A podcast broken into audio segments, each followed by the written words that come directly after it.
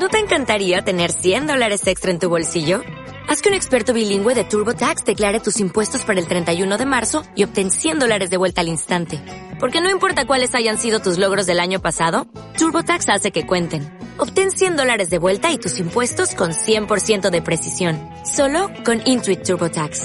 Debes declarar para el 31 de marzo. Crédito solo aplicable al costo de la presentación federal con TurboTax Full Service. Oferta sujeta a cambios o cancelación en cualquier momento. Gracias. Buenas tardes. Eso estaba bien pobre. Buenas tardes. Uf, ahora sí. Este...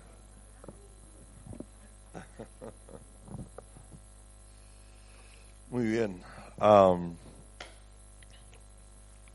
trajeron las Biblias, los teléfonos, que tengan Biblia, eh, aunque ya sabemos detectar aquellos que eh, no están leyendo la Biblia con el teléfono de verdad. O sea, lo sabemos ya y lo podemos... Qué bien. Muy bien. Ah, vamos a vamos a hablar en esta tarde del tema de, de servir, porque queremos servir al Señor, ¿verdad? Amén y queremos servirle mejor. Amén. Y queremos servirle más. Esto va en creciendo. Se supone que diga amén y bueno, está bien. Vamos a ir. Ahora, fíjese que hay dos maneras, hay dos maneras de leer esto. Esta es una y, y, a ver, la tecnología no me está Ah, bueno. A ver. ¿Me avisas?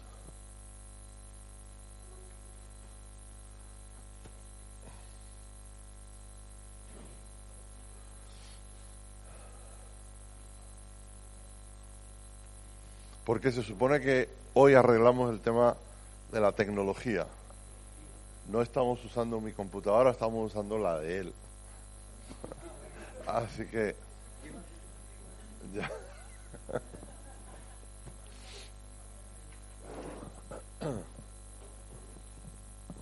Pero eh, para que esto funcione bien tiene que comunicarse este aparatito con aquel de allá y reciba el, la, la orden de cambiarse.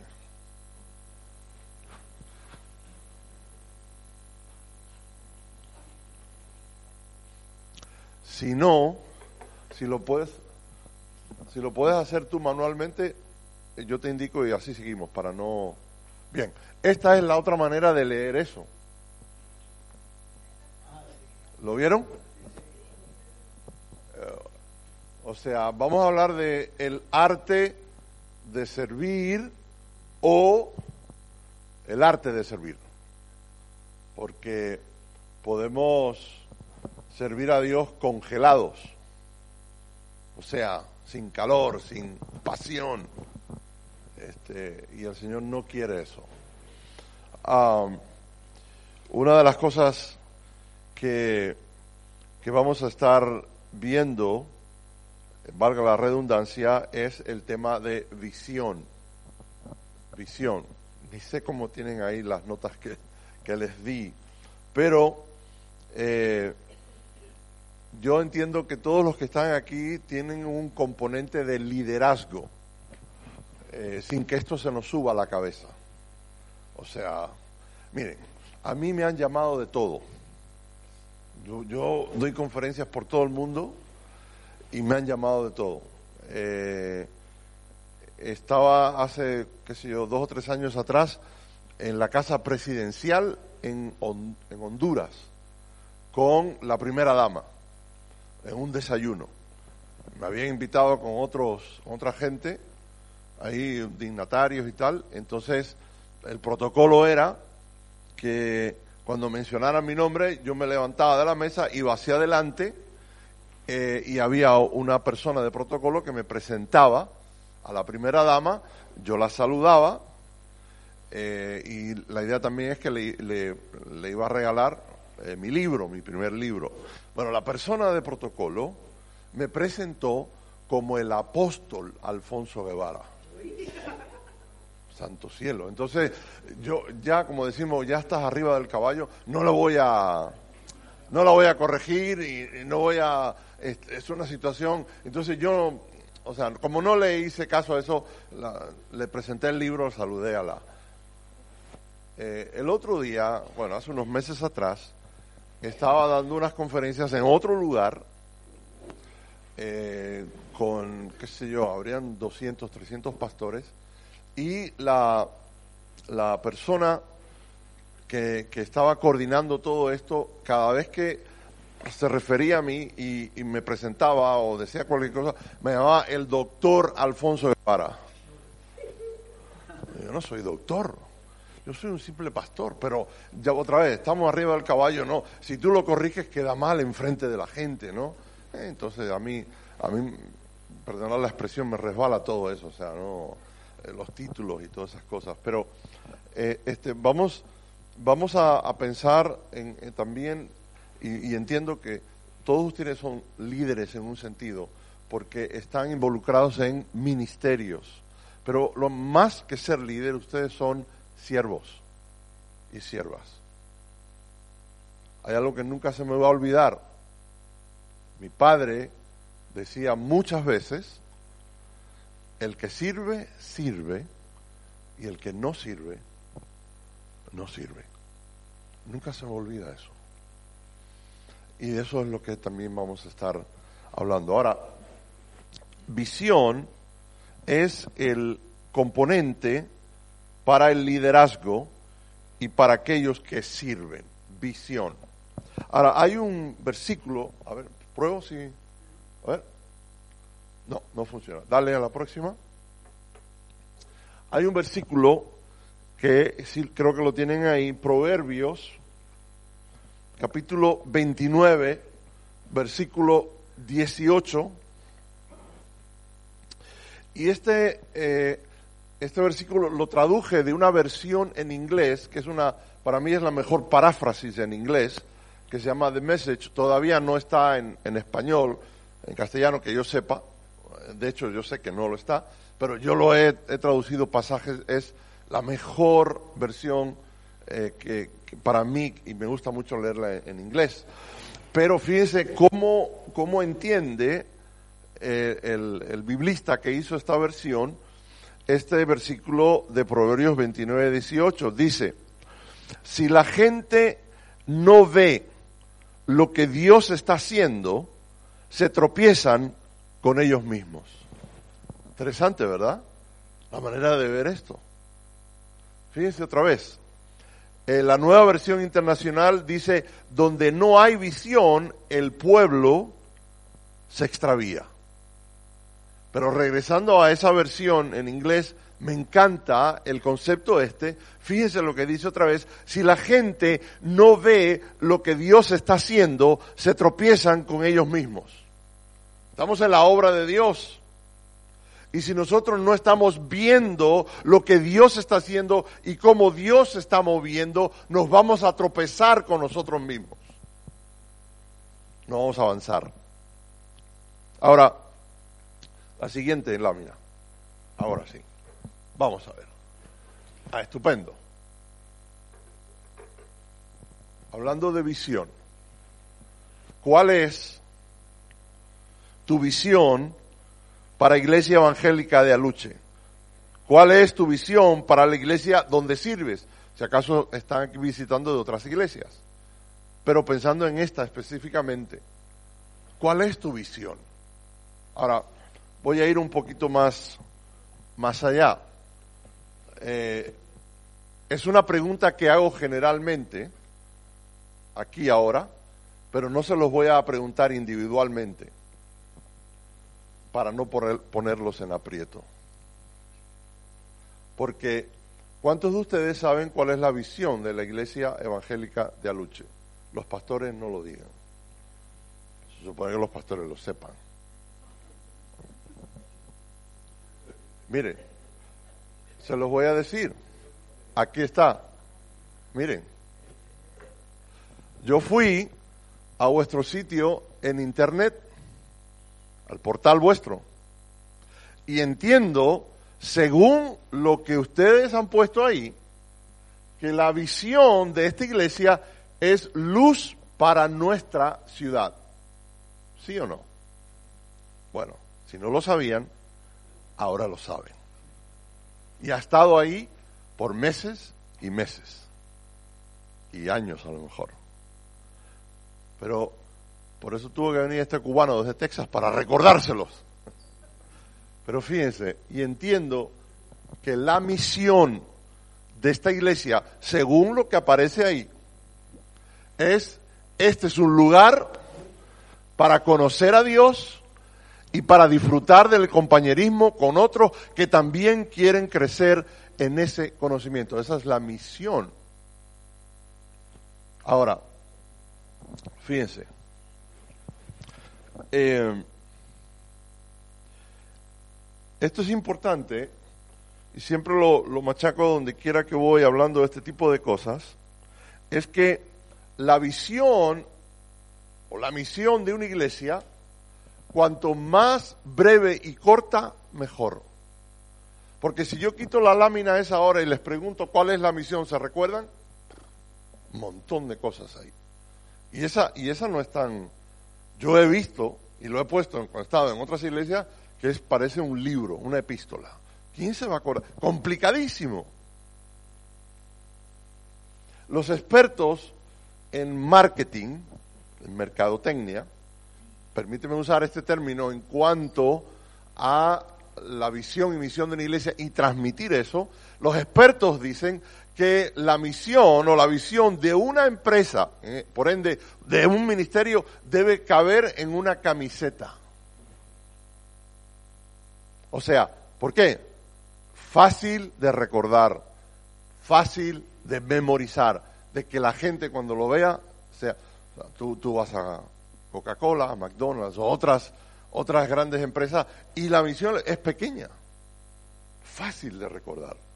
Entonces, si no, esto, esto es una tarea, unos deberes que les voy a dar, porque esta es otra cosa que tienen que hacer como iglesia, como iglesia y con los líderes, revisar la visión y la misión de la iglesia. Porque todos en la iglesia tienen que estar en la misma página y en el mismo canal para ir hacia adelante. ¿Están conmigo? ¿Se entiende esto? ¿Pueden decir amén a eso? Saber que están aquí. Entonces, fíjense, si esto es importante, y les dejo eso de, de tarea, de deberes, para trabajar los pastores, Ángel, Gonzalo, con los líderes, en revisar y trabajar esto. Porque todo el mundo tiene que respirar en esta iglesia la visión y la misión. Y estar claro para poder ser efectivos y eficaces y alcanzar a este barrio, a estas ciudades de aquí. Es importante eso. Ahora, el propósito eh, de esta conferencia o de esta charla, esta primera que estamos haciendo ahora, de liderazgo y servicio, es para motivarte a ser un visionario. Eso es la meta de esto, es motivarte a ser un visionario. Un visionario es muy diferente a un soñador. Ojo, creo que sí, ahí están las notas, si lo estáis siguiendo, para que lo podáis poner. Otra vez, un visionario es muy diferente a un soñador. Yo los veo a ustedes aquí, este grupo, en este lugar, en esta tarde, y me pone a pensar en el potencial en conjunto que hay en este salón. Y déjeme decirle que es simplemente impresionante. Está bien, no tienen que decir amén, pero está bien. Fíjense, voy a ir un poquito más. Por ejemplo, entre todos los que están aquí en esta tarde, pudieran dirigir una empresa de 100 millones de euros. Cuando dije esto ahora mismo, hay un silencio. ¿Saben por qué? Porque estamos condicionados a no creer que podemos hacer cosas más grandes. ¿Se fijaron eso? La reacción normalmente es un silencio. ¿Y en nosotros? Fíjense, déjenme decirle algo. A mí no me trajeron de medio mundo para venir aquí a animar las tropas, como se dice. ¿Podemos hablar sinceramente? Esa no es.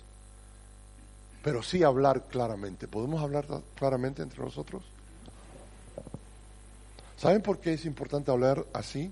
Porque lo que tenemos entre manos no es cualquier cosa. Dios les ha dado una misión tremenda de alcanzar a un mundo que se está perdiendo y se está yendo al infierno. No hay otra manera de ponerlo. Y nosotros tenemos la tremenda responsabilidad de llegar alrededor con el Evangelio, con las buenas nuevas, que tenemos un tesoro entre nosotros. Pero no podemos pensar menos o poco de nosotros porque ya suficiente el mundo y el enemigo y todo lo que nos rodea que constantemente nos trata de aplastar. Ah, ustedes los cristianos, los evangélicos, ustedes no van a alcanzar, no valen para nada. Yo les digo que con el potencial, y se lo digo con el corazón en la mano, con la gente que hay aquí, no los conozco a todos, pero yo les puedo decir y se los vuelvo a decir que en este salón ustedes pudieran manejar una empresa de 100 millones de euros.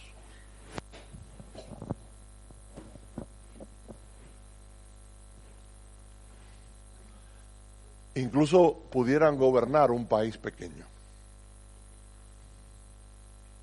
En caso de un desastre, pudieran coordinar los esfuerzos de evacuación y sacar a salvo un pueblo una ciudad entera.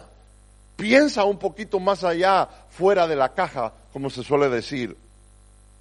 Ustedes tienen el potencial de liderar una iglesia de miles de miembros.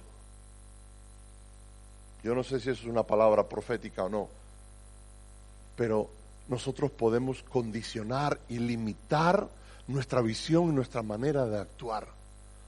Pero podemos pensar, pueden seguir pensando, no, estas 100, 50, 200 sillas que tenemos y ya estamos bien, cómodos.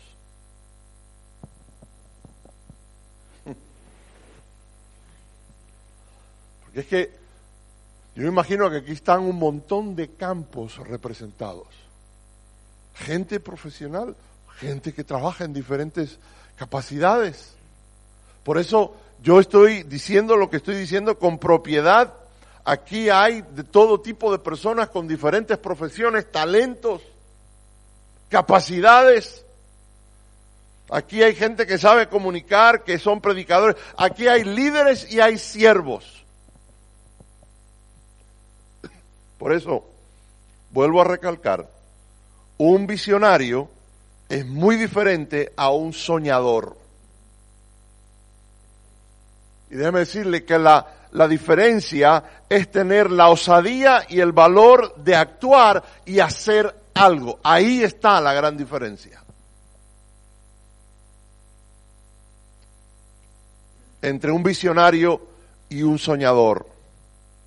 Visión no solo es la habilidad de ver claramente, sino el valor de actuar, de hacer algo que cuente individual y corporativamente. o sea, no solamente por nosotros, sino corporativamente que tiene que ver con el cuerpo de Cristo, con la iglesia.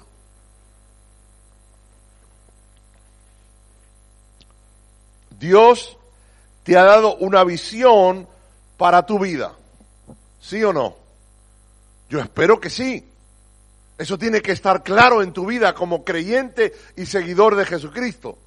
Y por supuesto no le estoy hablando a neófitos o a bebés espirituales, le estoy hablando a gente que tiene ministerio, que tiene responsabilidades, que ha tenido cierto crecimiento espiritual. Por eso le estoy diciendo, Dios te ha dado una visión para tu vida y para esta que es tu iglesia. Pero eso es una visión individual, pero también les ha dado una visión colectivamente. Dios les ha dado una visión. Ser luz. O redefinir eso, como ustedes quieran hacerlo. Ahora, hay una gran diferencia en ver una necesidad o ver una oportunidad y hacer algo al respecto. El ver una necesidad no te hace un visionario. Ver la necesidad y reconocerla y no hacer nada no es de visionarios, eso te hace un crítico. Mm. No necesitamos críticos ni, ni, analistas en la iglesia, necesitamos hacedores. ¿Alguien dice amén? Mm. Ojo, la opinión de un crítico, de un criticón o de una criticona no cuenta. La opinión de un hacedor sí cuenta porque opina con sus hechos y con sus acciones.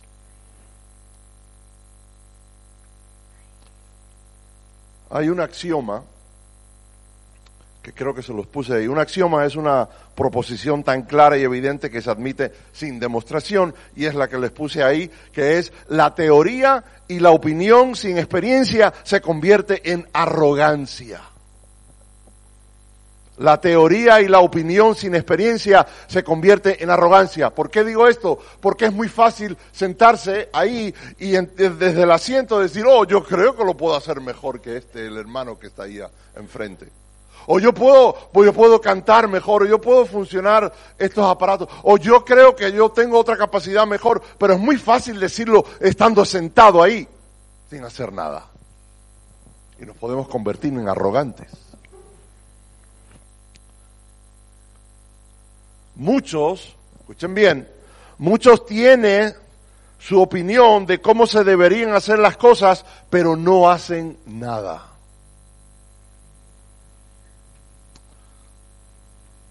Aprende las cosas del ministerio haciendo ministerio. Y lo digo en gerundio porque el ministerio es así. Aprende las cosas del ministerio haciendo ministerio. El servir al Señor y al meterte en el agua. Es increíble la cantidad de excusas que muchos ponen para no servir a Dios, para no meterse en el agua es que me voy a mojar. Es que está muy fría. Es que prefiero agua salada. Es que esta, esta agua está muy movida y hay corriente. E, es que mis pies son feos. Montones de excusas. Ahora, fíjense, vamos a poner esto en perspectiva. Yo quiero que, que vayamos ahí en sus Biblias a Hebreos, el capítulo 10, 11, versículo 7. Fíjense, Hebreos 11, 7, dice, por la fe, ¿quién dice ahí? Noé. Por la fe, Noé, cuando fue advertido por Dios acerca de cosas que aún no sé qué, ¿se dan cuenta? Cosas que no se veían, no había visión. Por la fe, cuando fue advertido Dios, por Dios acerca de cosas que aún no se veían, con temor preparó el arca en que su casa se salvase y por esa fe condenó al mundo y fue hecho heredero de la justicia que viene por la fe. Visión, lo acabamos de ver aquí y lo vamos a ver ahora. Visión es ver lo que otros no ven y eso es liderazgo. Por eso Noé, en medio de su confusión, tuvo la fe de hacerlo. Dios le dijo, va a llover y por fe tuvo esa visión que otros no estaban viendo. Ahora, vayan conmigo a Génesis, el capítulo 6, ahí en sus Biblias, para ver entonces qué es lo que ocurrió con Noé. Génesis capítulo 6. Nótese. Versículo 9, comenzando el 9. Dice, estas son las generaciones de Noé. Noé, varón justo, era perfecto en sus generaciones, con Dios caminó Noé. Y engendró Noé tres hijos, a Sem, a Cam y a Jafet. Y se corrompió la tierra delante de Dios y estaba la tierra llena de violencia. ¿Suena eso como hoy?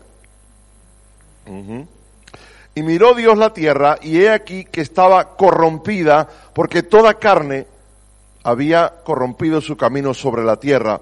Dijo pues Dios a Noé, he decidido el fin de todo ser, porque la tierra está llena de violencia a causa de ellos, y he aquí que yo los destruiré con la tierra. Hazte un arca de madera de gofer, harás aposentos en el arca, y la calafatearás con brea por dentro y por fuera. Y de esta manera la harás de 300 codos la longitud del arca, de 50 codos de anchura y de 30 codos su altura.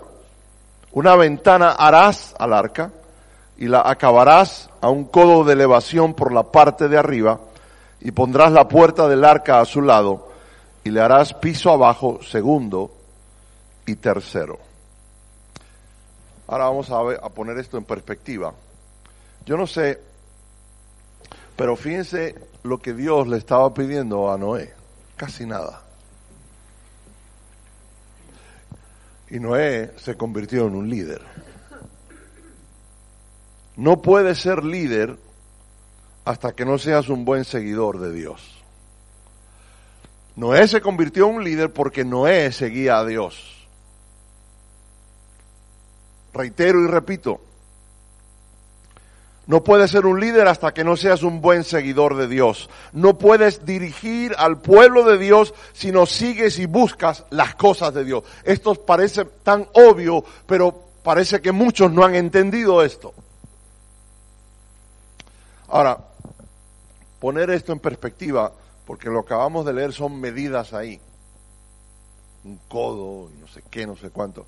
Mire, yo no sé cuántos de ustedes Ah, esta es las fotos más o menos de, la... Pero no sé si ustedes vieron alguna vez, oyeron o vieron, de un holandés que allá en Holanda hizo una réplica exacta. Hay otra también en Estados Unidos. Pero como estamos en Europa, pues la, quería mostrar. Hace unos años atrás, este hombre, este holandés, construyó una réplica del, del arca tal y como aparece ahí, gigantesco. Es tremendo, ahí él está en la foto esa, la puerta, también, impresionante. Fíjense, todo eso que hemos leído, porque tenía tres pisos, y el, el arca con la puerta, la ventana y todo esto. Eh, yo, para, para, para que tengan una idea de lo grande que, que fue esto, eh, hace poco, hace unos meses atrás, mi esposa y yo estábamos en el sur de Texas, en, ah, un lugar donde hay un, ah, un, barco de esto de guerra, un portaaviones, ya este es antiguo, eh, pero es una cosa impresionante, inmensa. Entonces nos metimos por todos lados en este portaaviones y las dimensiones eran tremendas. Eh, tenía varios, varios pisos. Eh, ahí está con mi esposa y los aviones, esto, pero pensando yo en el, en el, ah, en el arca, este, para que tengamos una perspectiva de, del tamaño de uno de estos portaaviones, hay uno de los portaaviones uh, más conocidos, es el, el uh, ah, USS Ronald Reagan. Y eh, para que tengan idea de lo inmenso que son estas, estas naves, este portaaviones de Ronald Reagan tiene seis mil marineros. eh, sirven veinte mil comidas al día. Tiene cuatrocientos mil galones de agua potable. Tiene una planta propia, este portaaviones, para dar agua potable a dos mil, a lo que equivaldría a dos mil hogares. Eh, en aquel entonces ya todo el mundo tiene eh, teléfonos móviles, pero tenía este portaaviones 1400 teléfonos. En sus entrañas puede guardar 80 aviones de combate. Y este portaaviones, el Ronald Reagan, tiene dos reactores nucleares que pueden funcionar por 20 años sin combustible. Impresionante. Bueno, en ese que estuvimos no era porque era mucho más antiguo, pero eso me dio a mí me ayudó a entender. Ahora, fíjense, pensando en, el arca, el proyecto de construcción del arca, yo no sé si sabían que este eh, proyecto de construcción ha sido el proyecto más loco de la historia. Lo acabamos de leer. Noé le dan la asignación y la responsabilidad, nada más y nada menos, Dios le dice, vas a construir un arca. Se pueden imaginar, ¿y qué es un arca?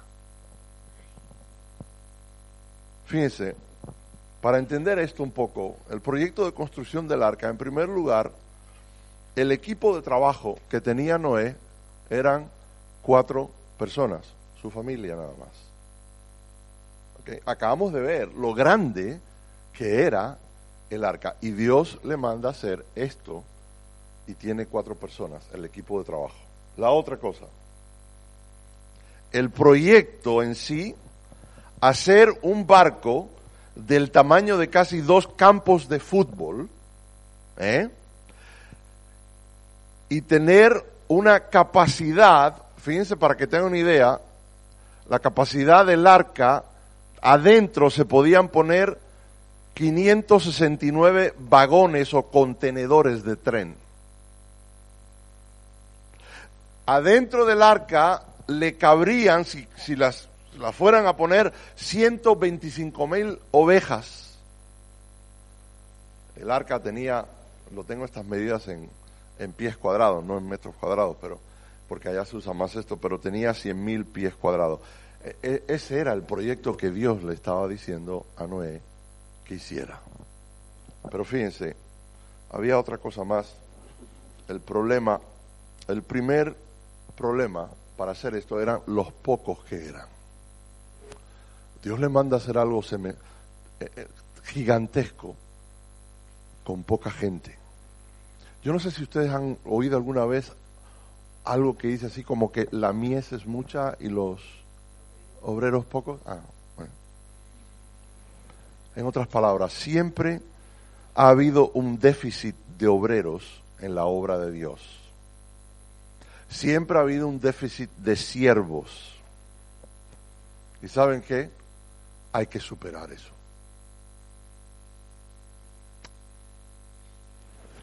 Yo recuerdo en el primer pastorado nuestro allá en California, hace eh, varios miles de años atrás, en los 80, que la iglesia estaba, estaba despegando, estábamos, y llegó, recuerdo, un hermano, llegó un hermano a la iglesia, que no conocíamos, de golpe y porrazo, ¿no? De esos hermanos que llegan a la iglesia de golpe y porrazo. Y vino eh, muy efusivo y me dijo, hermano pastor, yo vengo recomendado de fulano y de mengano.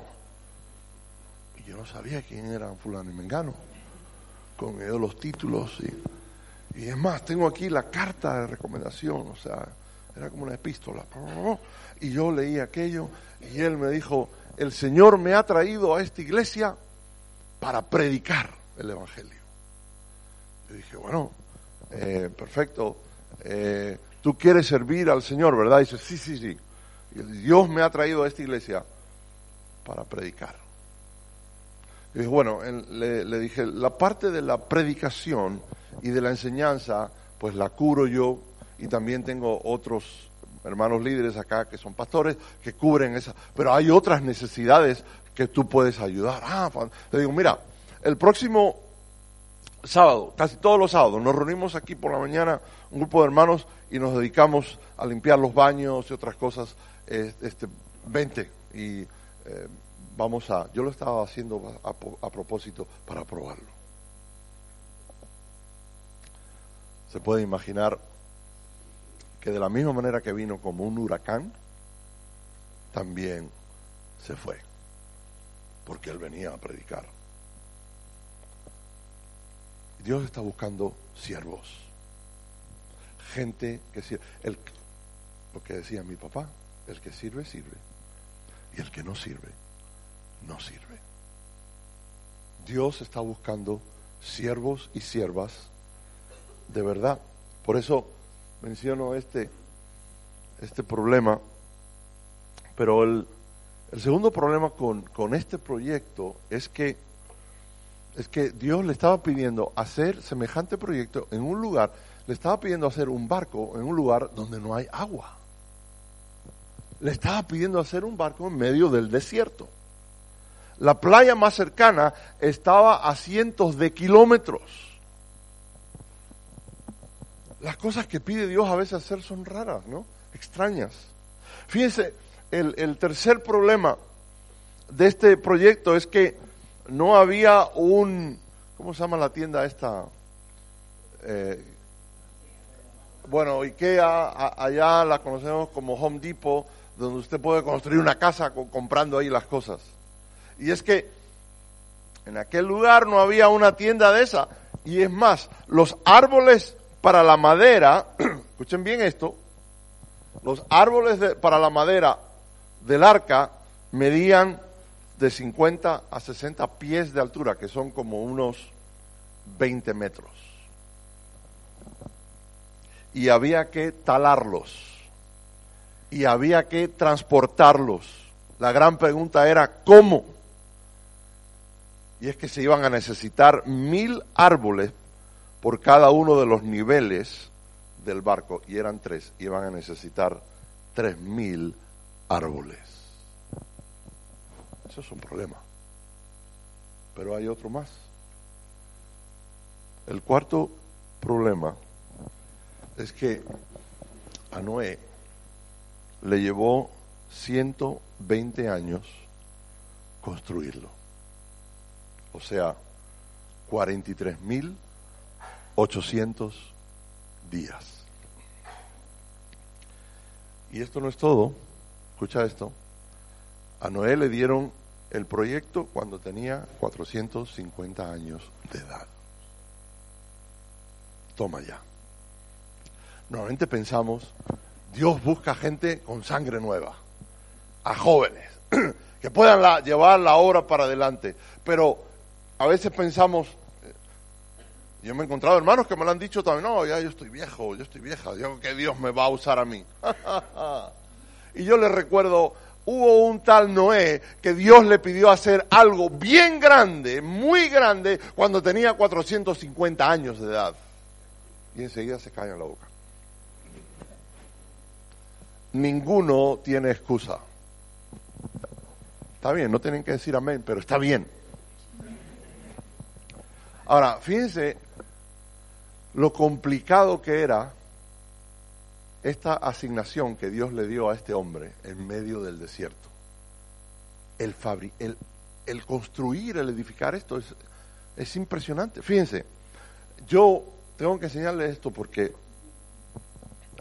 ustedes saben cuánto tiempo me ha llevado a mí armar un librero o una estantería que he comprado en Ikea y me ha roto la cabeza porque yo no soy, yo soy un manazas. Sea, eh, y, al final mi esposa Lina tiene, tuvo que ayudarme y decirme, no, tienes que poner estos tornillos aquí, dale aquí, dale allá y por fin lo logré.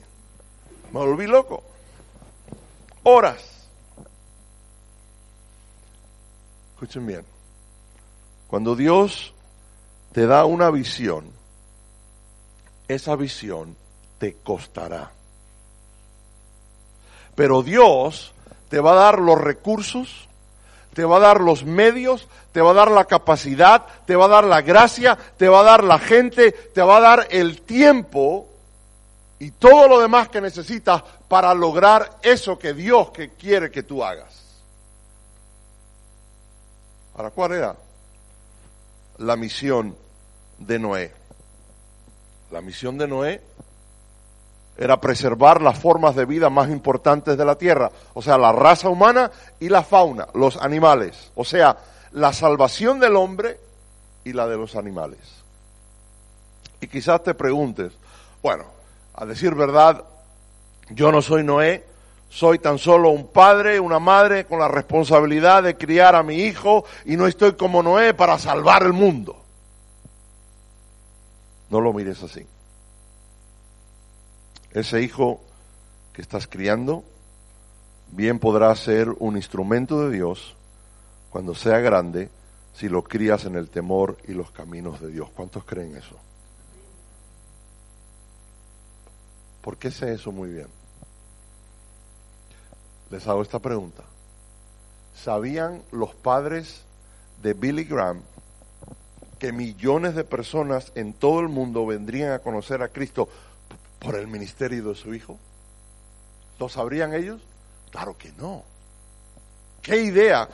¿Qué idea iban a tener ellos? Cuando esa mujer estaba dando a luz a Billy, los dolores de parto y todo eso, que ella iba a estar pensando que ese iba a ser el más grande evangelista de todos los tiempos.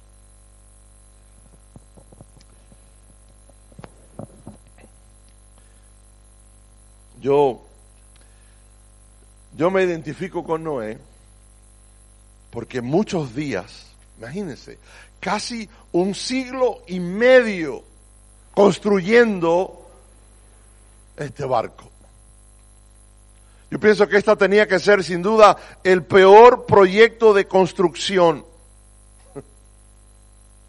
Pero hermanos, hay que ver de visión, valga la redundancia, hay que ver lo que Dios los ha llamado a hacer aquí en este lugar. Piénsalo por un momento.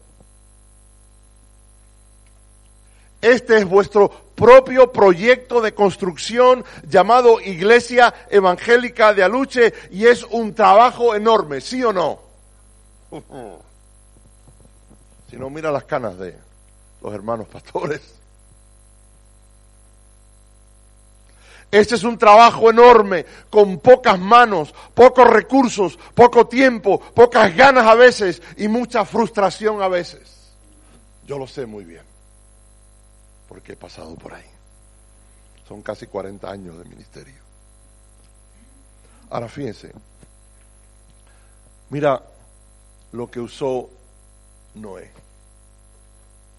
Fíjense lo que usó Noé. En primer lugar, 120 años. O sea, es el 13% de su vida dedicada al arca nada más.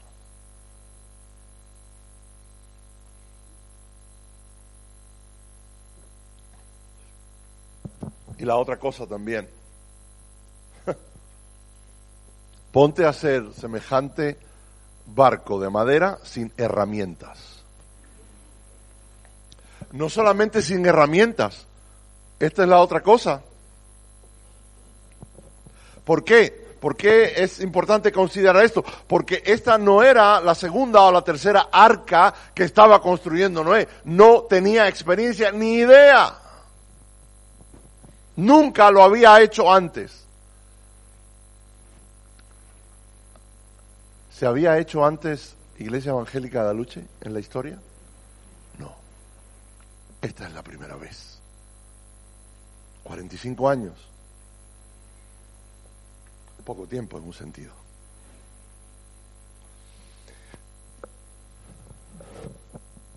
Fíjense,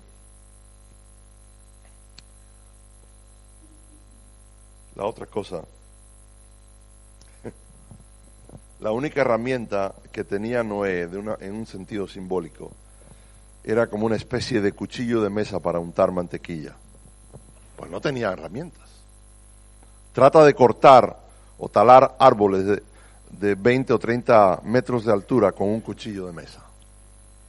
El, símil de esto es trata de hacer el ministerio de Dios con cosas que no van y no se pueden hacer. Y a veces Dios no, lo pide hacer. Es increíble.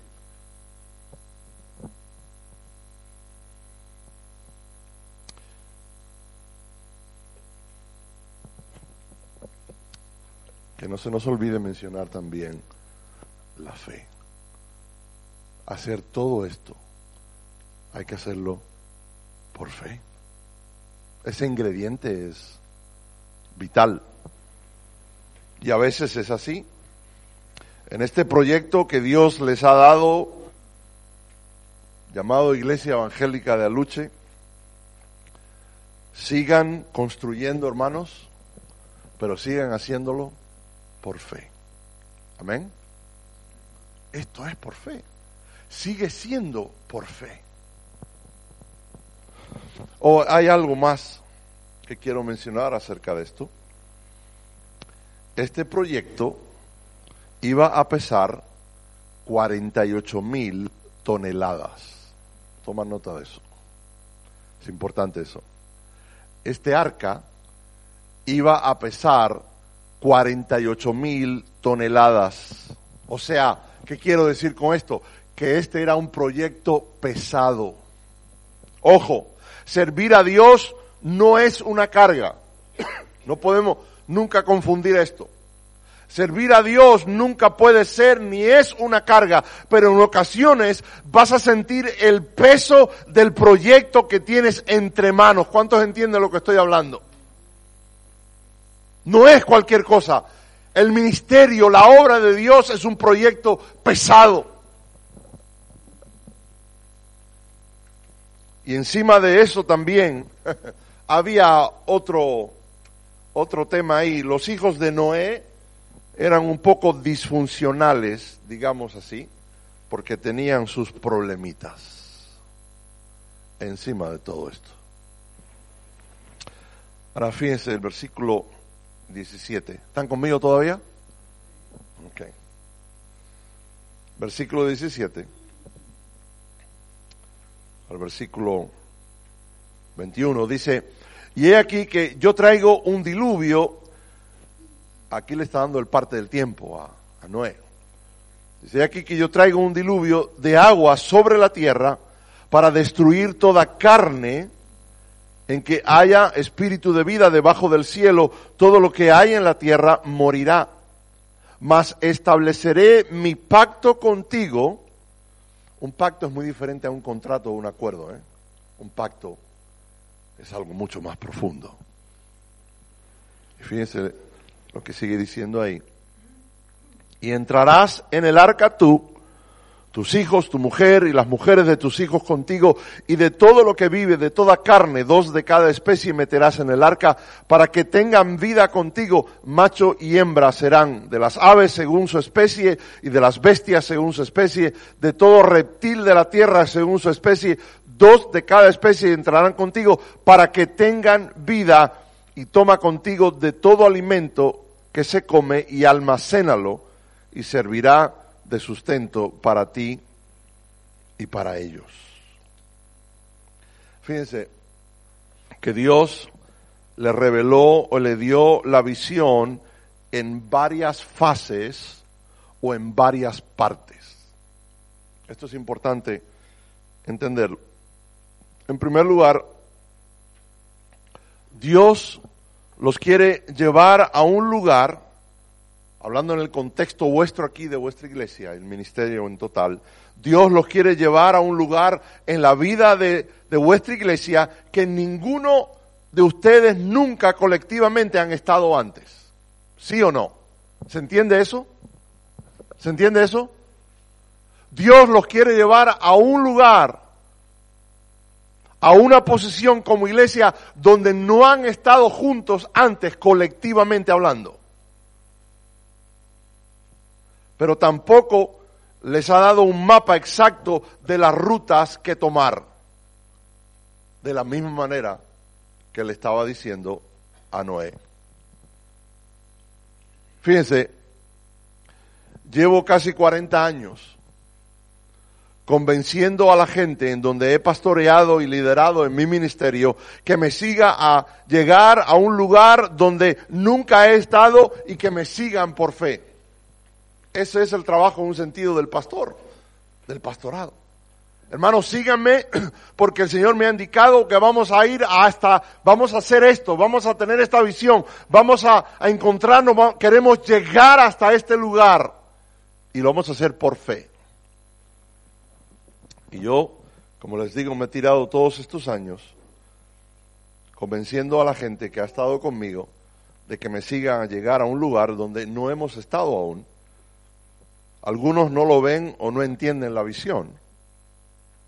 Otros abandonaron sus herramientas y se fueron a otra arca que les prometió más lujo y camarotes con vistas al mar y además no hay animales adentro, esos creen ellos. El que tenga oídos para oír, oiga y entienda. Otros que los he visto en, en mis congregaciones son espectadores y me los imagino trayendo sus sillas de playa y sus sombrillas animando a algunos pocos que están construyendo el arca. Hmm. Alguien comparó a la iglesia con un partido de fútbol. 50 mil espectadores en las gradas que necesitan desesperadamente hacer ejercicio, viendo a 22 jugadores en la cancha que necesitan desesperadamente un descanso. Fíjense ese concepto del ministerio y de la iglesia. ¿Se recuerda de eso que hemos leído? La mies es mucha y... ¿eh? Ah. Pero fíjense, lo cierto es que nos necesitamos unos a otros. ¿Cuántos están de acuerdo conmigo? Nos necesitamos unos a otros. Esto no se puede hacer por sí solo. Hay que hacerlo, ¿qué es lo que estuvimos viendo anoche? Hay que hacerlo como trabajo en qué? En equipo. Por eso, por eso nos necesitamos unos a otros. Nadie puede ministrar en solitario. Yo quiero que veamos un vídeo corto para refrescar un poquito, ¿no? Para esto nos ayuda a ver que nos necesitamos unos a otros.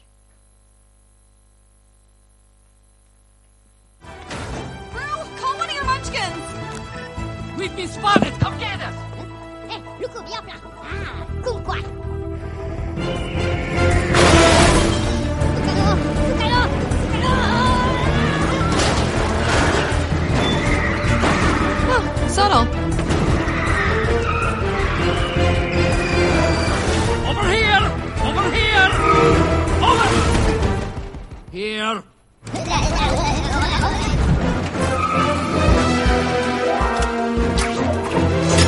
Hold tight! Ah!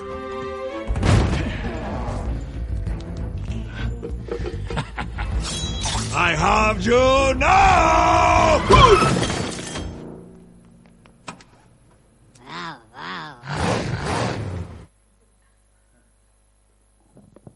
Necesitamos unos a otros. Porque tenemos un enemigo que está en contra de nosotros. Quiero, quiero que vean este otro video. Es un poquito más largo. ¿Me puedes dar un poquito más de... y les explico este video. No creo que lo vieron aquí en, en España, pero este vídeo se hizo en Inglaterra en el año 2003 y es un anuncio de Honda, de un coche Honda, y lo pusieron o lo pasaron en cuatro países europeos. A lo mejor aquí lo, lo pusieron, no lo sé. Pero me llama mucho la atención este vídeo porque se necesitaron siete meses de preparación y cuatro días de grabación en un estudio de París. Creo que alquilaron un piso muy grande en París para hacerlo y lo convirtieron en un estudio. Eh, se necesitaron 606 tomas de grabación que al final resultaron en pegar dos tomas de 60 segundos cada una y formaron una sola perfecta de 120 segundos, que es lo que vamos a ver. Para lograr este vídeo se necesitaron 400 ingenieros y personal en general para lograr este minuto y 20 segundos de perfección. Lograr que todas las piezas, y lo que van a ver, que estas piezas este, interactúan unos con otras, que son todas las piezas que forman este coche, y no hay truco de cámara ni truco de nada. Por eso es que, como digo ahí, es, es increíble, tuvieron que hacerlo 600 veces hasta que salió perfecto. Y para que todo funcionara bien, como dije, todas las piezas tenían que entrar en contacto unas con otras. Dicho sea de paso, ¿sabían que éxito es 99% de fracaso? Pues ese es. Y entre producción y publicidad, la inversión o el costo fueron eh, como 10 millones de euros para hacer este vídeo. Y todo esto generó ventas de 500 millones de euros. O sea, aumentó un 28% en ventas de la Honda como resultado de este vídeo. Ahora, cuando vean esto y todos los que le acabo de contar, me habla de paciencia, determinación, constancia, creatividad, trabajo en equipo, trata de nuevo, vuelve y trata de nuevo, convicción, durabilidad, todo esto, Dios lo honra al final porque es su iglesia cuando estamos pensando en el contexto de nuestro ministerio. Fíjense.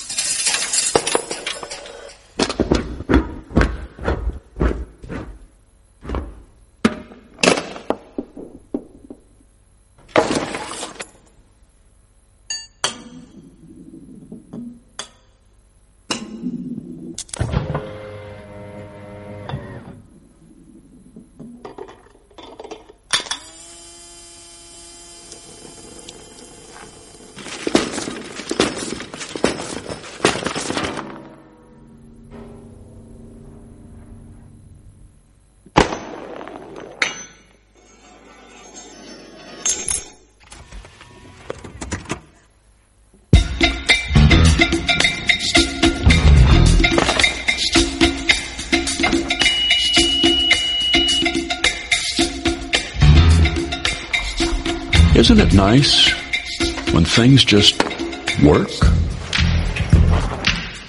Tremendo, ¿eh? Ese es el resultado final de todo eso. Lo que es trabajo en equipo. Cuando las cosas funcionan, todas las piezas funcionan, se consiguen muchas cosas. Y eso me pone a pensar acerca del ministerio de la iglesia. Cuando todos funcionan en su ministerio, en su área, las cosas van hacia adelante. Fíjense, ¿están conmigo todavía? Génesis. Mira el versículo 22, al final del capítulo 6 ahí. Fíjese lo que dice ahí, después de lo que todo lo que le había dicho Dios. Dice, y lo hizo así Noé, hizo conforme a todo lo que Dios le mandó. Ahí está la clave. Ahí está la clave.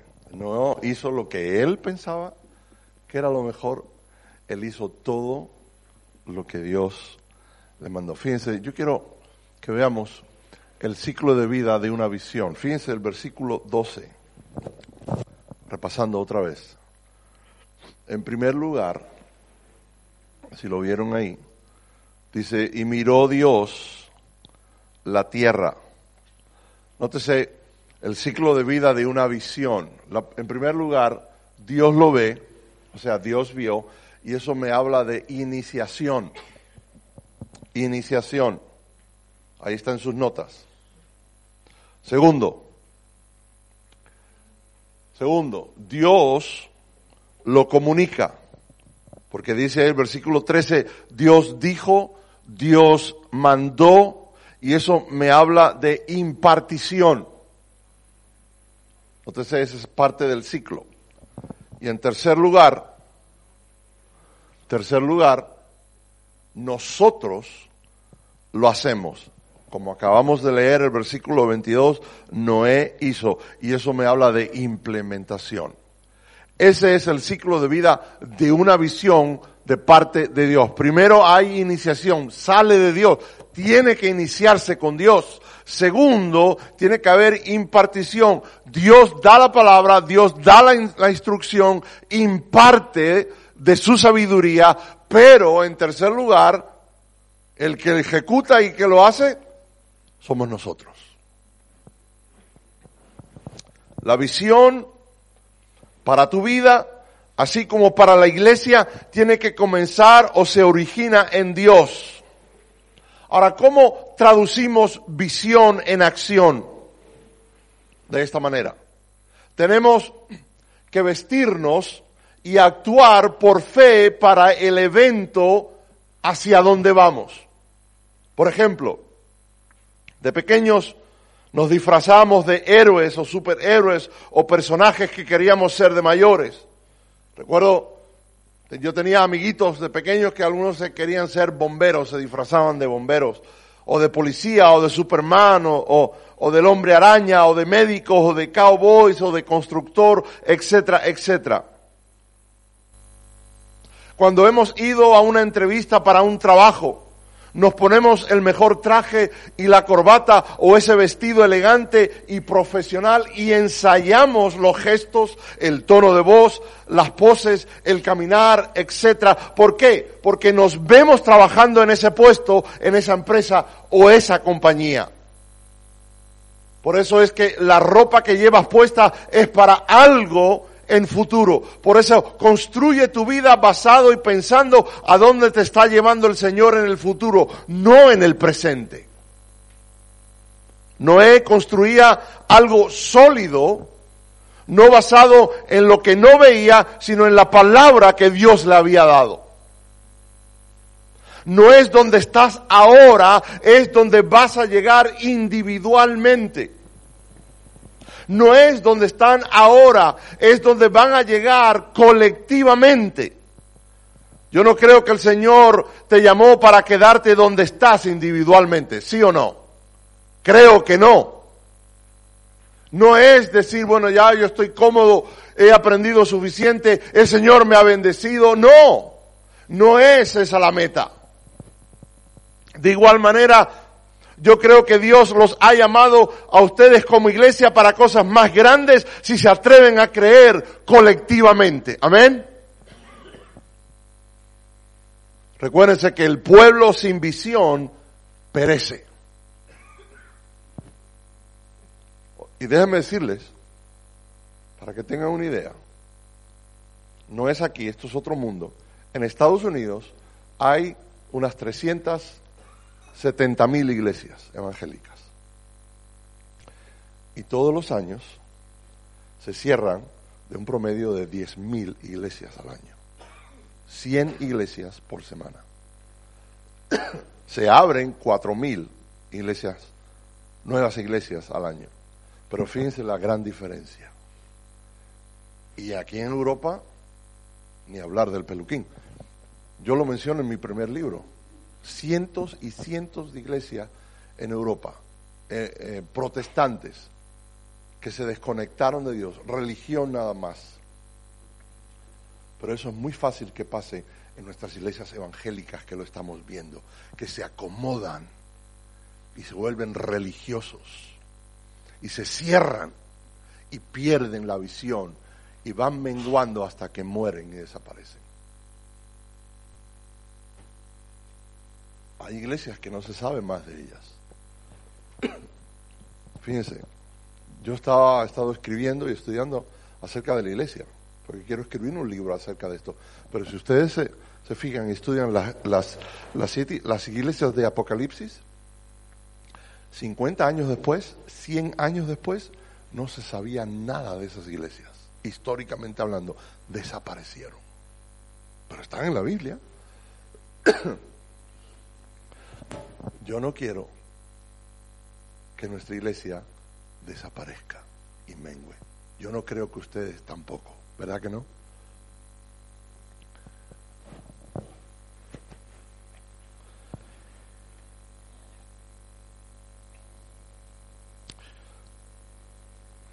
Saben que nuestra misión dictamina nuestro destino.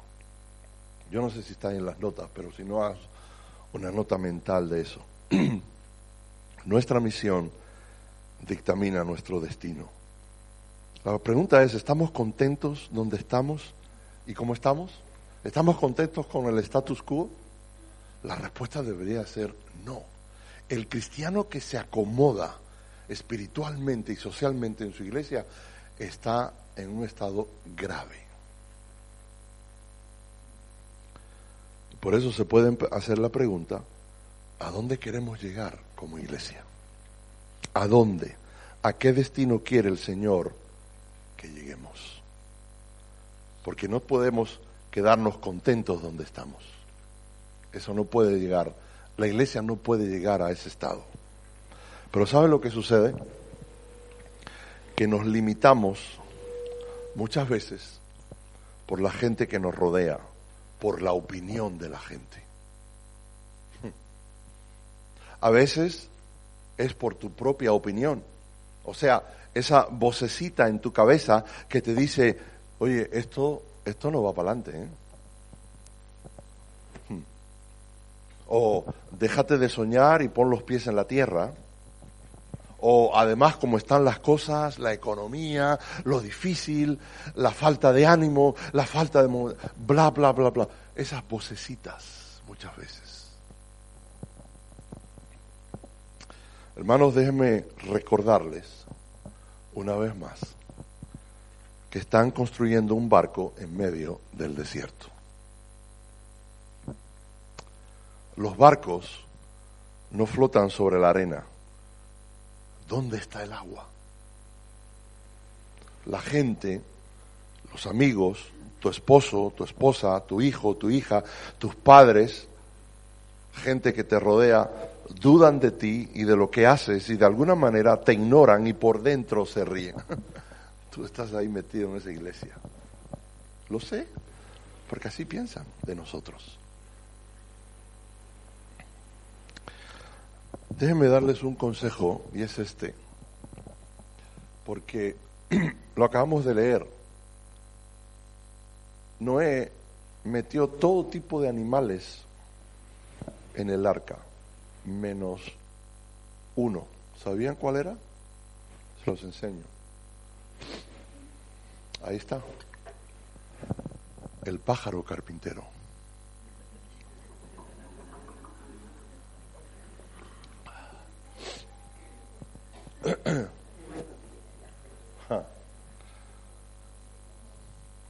Noé no llevó una pareja de pájaros carpinteros por razones obvias. Por eso les digo, les advierto, cuídense de los pájaros carpinteros. Otra cosa importante es que ustedes están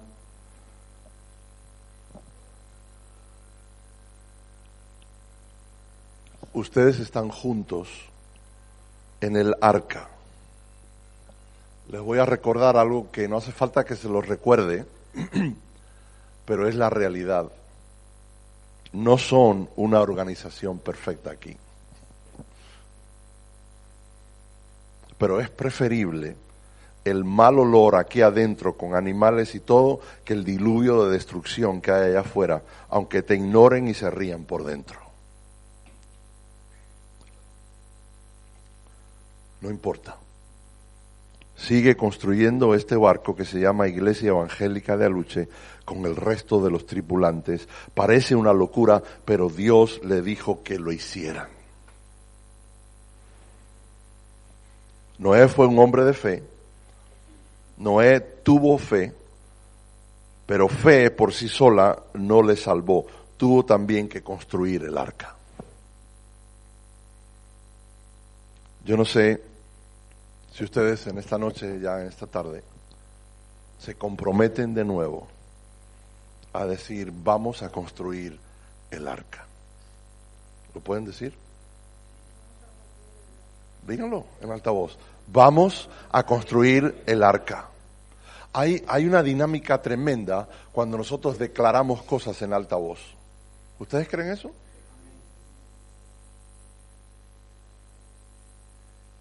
Y no solamente hay, una- no es una dinámica de automotivarnos, yo no estoy hablando de eso, hay una dinámica en el ámbito espiritual. Yo he llegado, recuerdo llegar a mi casa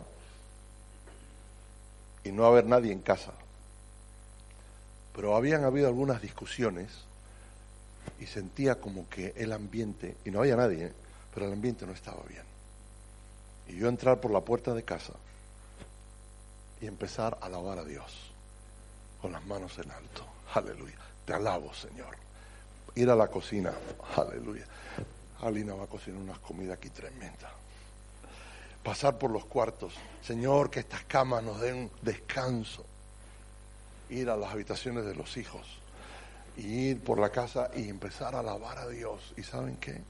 Cuando iban llegando los demás, el ambiente había cambiado en el ambiente había cambiado.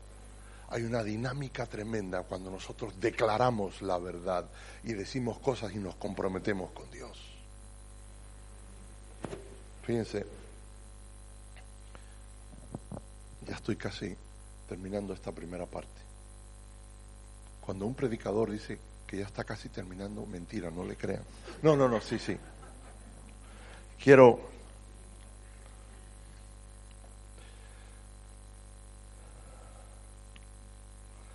quiero mencionar rápidamente 13 cosas, creo que están ahí en las notas también, pero es, esta- estas son muy prácticas, son muy, muy buenas, Eh, porque después se te olvidan y no las apunta o, o le puedes sacar la foto si quiere como anoche. Pero fíjense, la primera, la primera importante de cosas del arca de Noé, no pierdas el barco. Segundo, dos, recuerda que estamos todos en el mismo barco. Tres, planea las cosas con anticipación. No estaba lloviendo cuando Noé construyó su barco.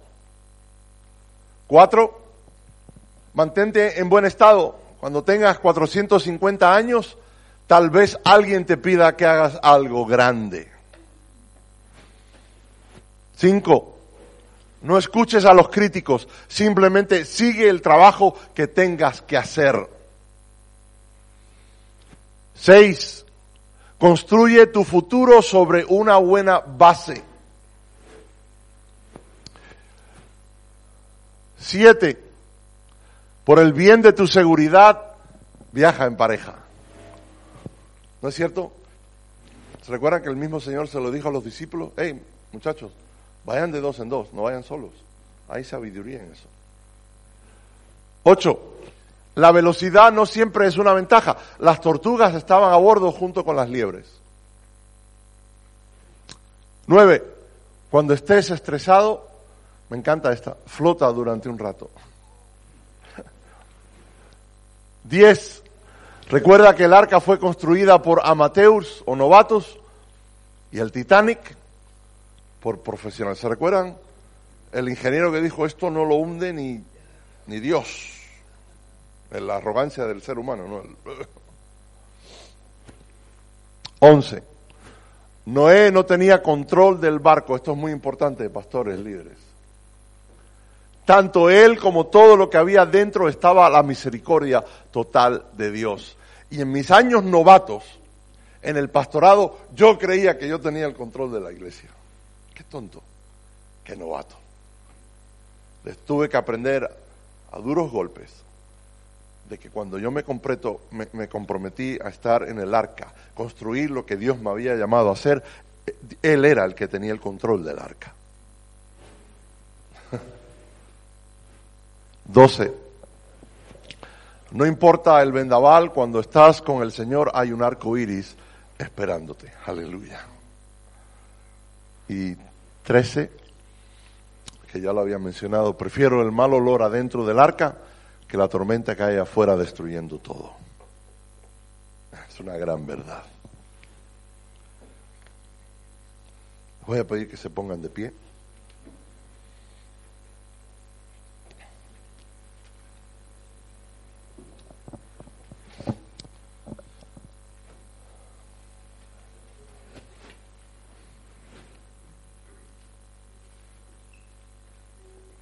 En un par de minutos vamos a ir hacia aquella zona de allá que nos está esperando.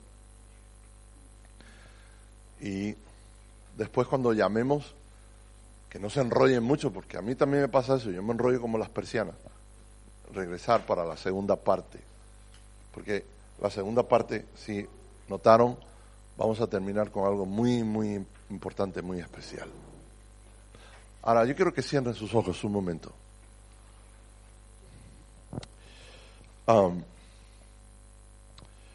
No porque sea más espiritual el cerrar los ojos. Na- nadie está mirando a nadie. Quiero, y nadie me está mirando a mí, yo, quiero que vamos a dejar, vamos a arrumiar, permitidme esa expresión, un poco lo que acabamos de recibir eh, y dejar que pase de la cabeza a nuestro espíritu, dejar que el Espíritu Santo selle esas cosas en, nuestro corazón, en nuestra alma y, y continúe hablando. Yo quiero simplemente preguntar cuántos quieren renovar su compromiso de seguir construyendo tu iglesia donde el Señor te ha puesto aquí junto a los pastores y al equipo de líderes. No tienes que contestarlo, eso es algo entre tú y el Señor. ¿Cuántos quieren hacer algo y dejar de pensarlo de verdad?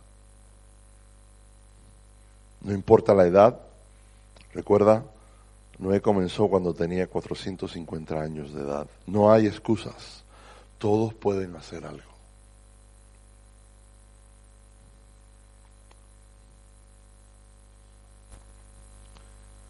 Lo que el Señor está haciendo en estos momentos es, te está susurrando al oído, decir, ven a bordo ven y entra al arca, al compromiso. Deja que el pastor, los pastores aquí, sus líderes, te coloquen en lugares estratégicos para que sirvas con todo tu potencial. Sé flexible, sé humilde delante del Señor. Saben que este, este llamado que estoy haciendo ahora simplemente no es, no es por culpabilidad, Dios me libre, pero es por convicción. Tú tienes que tener convicción de verdad. Si no tienes convicción, no lo hagas. Solo el Espíritu Santo es capaz de convencernos y atraernos a servir a Dios, de verdad, de corazón, sin reservas, por amor a Dios y a su obra. Yo quiero que, que aquellos que sienten ese compromiso, yo quiero que lo hagan con un espíritu de mansedumbre.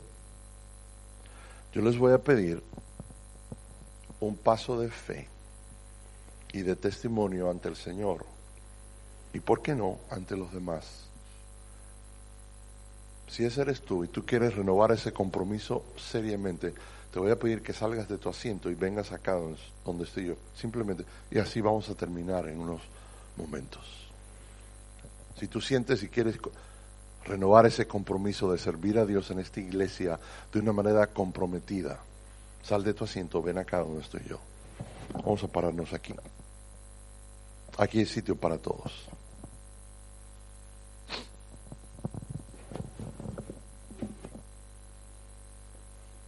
Y mientras lo piensan, no esperen por nadie. Esto es una cosa personal entre tú y el Señor. Trae todo lo que eres y traes todo lo que tienes para servirle. Trae tus manos, tus pies, tu cabeza, tu capacidad, tus recursos. Trae tu corazón, trae tu pasión. Trae todo lo que tú tienes contigo en este momento. Si el Señor te ha hablado y quieres renovar ese compromiso, ponte aquí de pie conmigo a, mi lado. Yo quiero que la hermana cante una estrofa y el coro de este himno para ayudarnos a pensar esto bien. Y mientras ella lo canta, yo quiero dejar el piso abierto para aquellos que quieren comprometerse seriamente con el Señor, con la obra, decir yo, yo estoy dispuesto, dispuesta a construir el arca con los pastores aquí, con los líderes. Y estoy dando este paso de, fe y decir, Señor, heme aquí. No es solamente un deseo, no es una idea. Yo físicamente estoy parándome aquí en la brecha porque quiero servirte. Pero no lo hagas por culpabilidad, hazlo porque el Espíritu Santo te ha hablado y sientes que Dios te ha hablado en esta tarde. Si eres de otra iglesia, pues y quieres ponerte aquí también y hacerlo como un paso de fe para servir en tu iglesia, hazlo también. Pero otra vez esto es algo entre tú y el Señor. Recuerda que hay una gran dif- diferencia. Dios quiere gente que no solamente estén viendo las cosas sentados desde, desde los asientos, valga de las sillas, sino que Dios quiere ver gente que está en la brecha, que dice, heme aquí, ayúdeme en mí, yo quiero servirte, Señor, yo quiero ayudar a avanzar la obra, yo quiero a construir el arca. Nadie está mirando a nadie. Vamos a mantener los ojos cerrados. Que cada uno esté en oración delante del Señor. Meditando en esto. Si el Señor, si sientes que el Espíritu Santo ha traído convicción a tu vida y, tienes un corazón sensible a la voz de Dios, da el paso. Pero darlo con humildad, con sencillez. Si tú sabes que tú eres duro o dura de corazón, Dios no puede obrar en un corazón duro o orgulloso. Solamente Dios usa a aquellos que son humildes, sencillos, delante de Él. Vamos a mantener los ojos cerrados por un momento.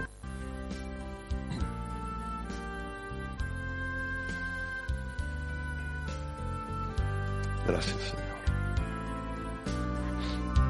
Gracias, Señor. Vamos a adorarle ahí donde estás.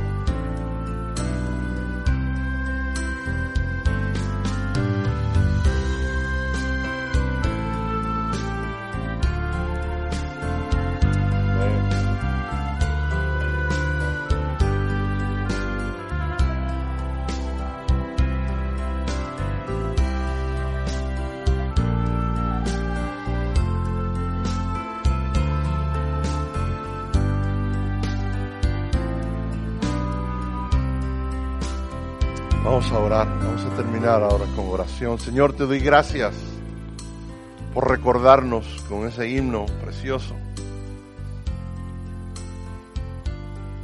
Señor, la única manera de servirte a ti de verdad es rindiéndonos, sin reservas, a ti. Te doy gracias, Señor, por estos hermanos y hermanas que han tenido las agallas, han tenido el valor y han tenido la humildad de decir, Señor, venme aquí. Yo me rindo a ti, Señor. Bendice, Señor, sus vidas. Sella ese compromiso, renueva ese compromiso. Dales capacidad, dales creatividad para hacer lo que tú has llamado en sus vidas que hagan, para construir, Señor, este arca, esta iglesia. Y Señor, que ellos sean instrumentos tuyos para avanzar el reino en este lugar. Glorifícate en sus vidas, Señor. Causa crecimiento en esta iglesia, pero que sea por gente así comprometida de verdad, que te ama de verdad y que quiere servirte de todo corazón, sin reservas. Por eso decimos como este himno, Señor, yo me rindo a ti. ¿Cuántos dicen eso ahora en este momento? Señor, yo me rindo a ti. Aleluya. Díselo al Señor ahí donde está. Señor, yo me rindo a ti en estos momentos. Gracias, Señor. Gracias. Oramos todas estas cosas en el nombre de Jesús. ¿Cuántos dicen amén? Amén. El Señor les bendiga. Vamos a, a otro tipo de refrigerio por unos minutos. Amén. Vamos.